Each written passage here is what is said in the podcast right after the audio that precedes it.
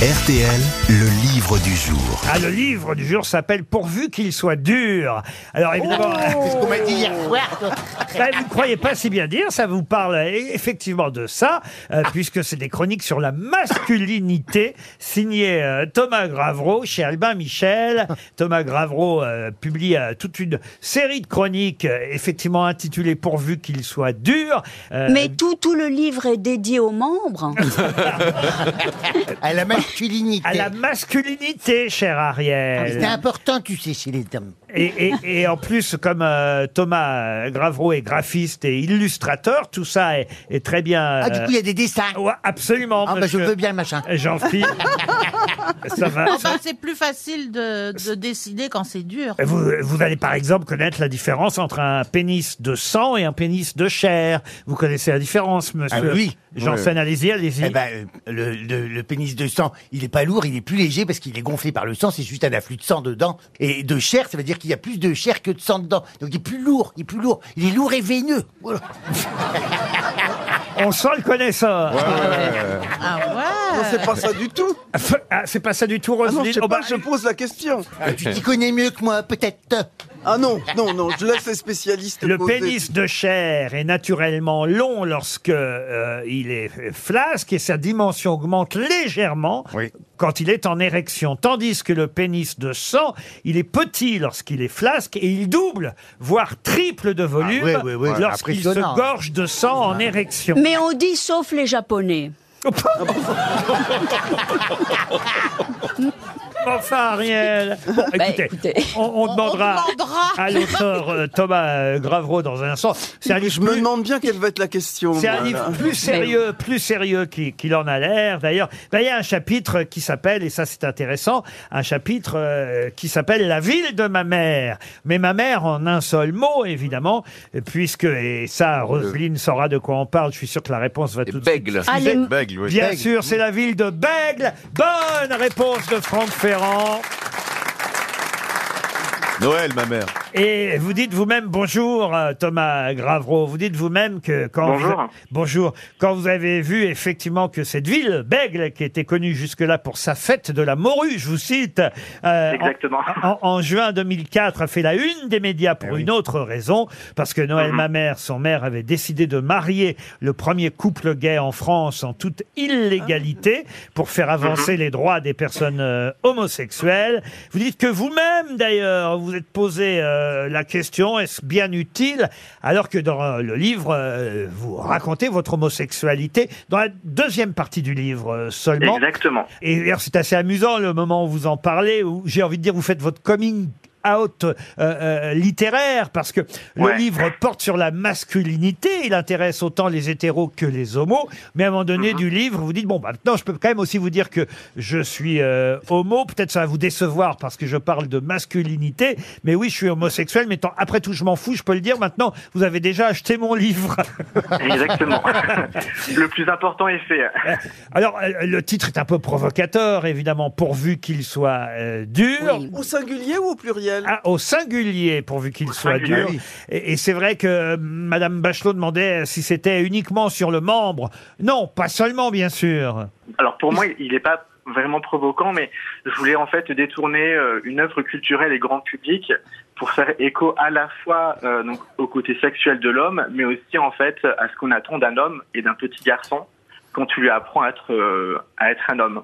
Donc du coup, je trouvais que le pourvu qu'il soit dur, ça parle aussi bien donc du petit garçon qui doit être dur et va être un, vrai mec et pas faire sa tachiole ni passer pour une tarlouse et faire aussi écho du coup euh, au sexe, étant donné que l'homme est toujours euh, rallié à son à son pénis et qu'il y a toujours des injections par rapport en fait au fait qu'il faut toujours bander, toujours performer, durer, etc.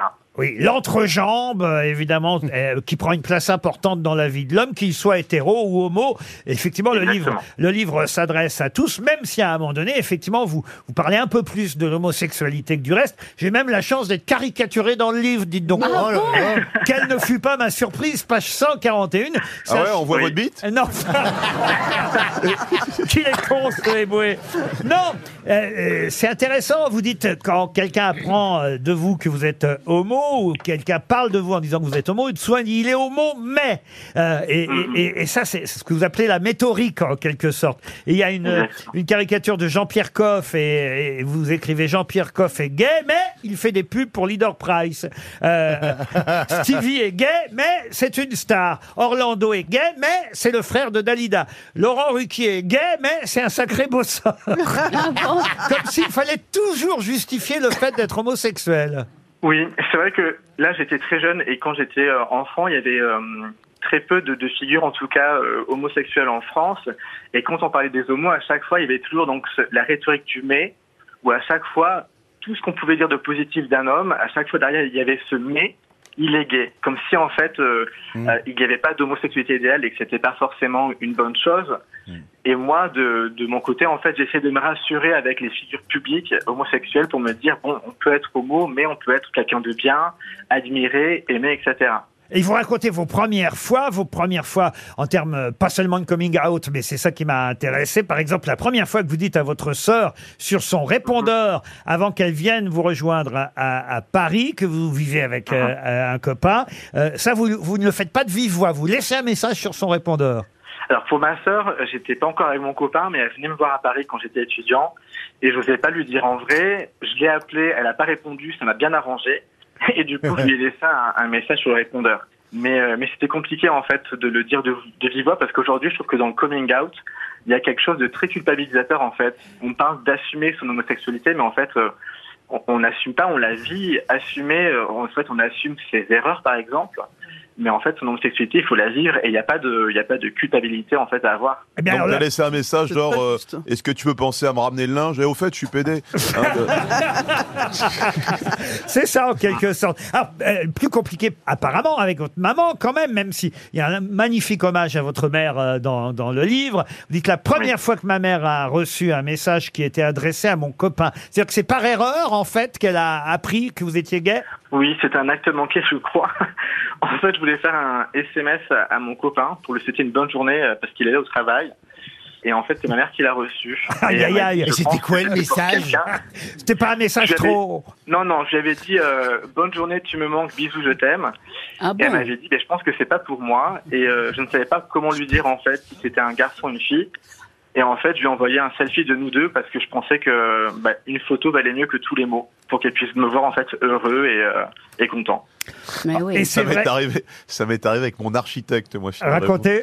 Ah bah je je euh, je- j'étais en train de refaire faire un- mon appartement et je reçois un message de l'architecte donc tu t'attends un truc sur l'appartement et il y a marqué rendez-vous à minuit pour un plan long tu sais un truc comme ça Euh, ramène des trucs un truc un peu sadomaso et, et je reçois quand même une, une heure après euh, erreur de destinataire Est-ce que, non, je voulais juste dire, est-ce que les dessins sont excitants? Parce que c'est Non. vrai. Ah si, il y a quand Il même y a une pas photo. du tout Il y a une vocation à- caricature de moi. Alors c'est assez excitant, je trouve. Non, parce que je pensais au livre blanc de Jean Cocteau, qui est euh, évidemment, ce sont des dessins extraordinairement érotiques, mais ils, ils étaient censés être justement euh, des dessins qui excitaient le partenaire. Il n'y a rien de Non, vulgaire. non. En tout cas, il n'y a Là, rien. c'était pas le but. Il n'y avait pas de but poétique ou euh, de mise en beauté. En tout cas, c'était juste euh, dénoncer en tout cas euh, la domination masculine, notamment par euh, par le pénis. Rien de vulgaire, hein, je vous rassure, dans ce livre. Euh, Ça a c'est l'air bien intéressant. quand Oui, c'est sur la virilité, sur la masculinité, euh, et parfois c'est un peu plus personnel, effectivement. C'est signé Thomas Gravreau, pourvu qu'il soit dur, chronique sur la masculinité, et sa masculinité à Thomas Gravreau. C'est chez Albin Michel. Merci à vous. C'est le livre du jour.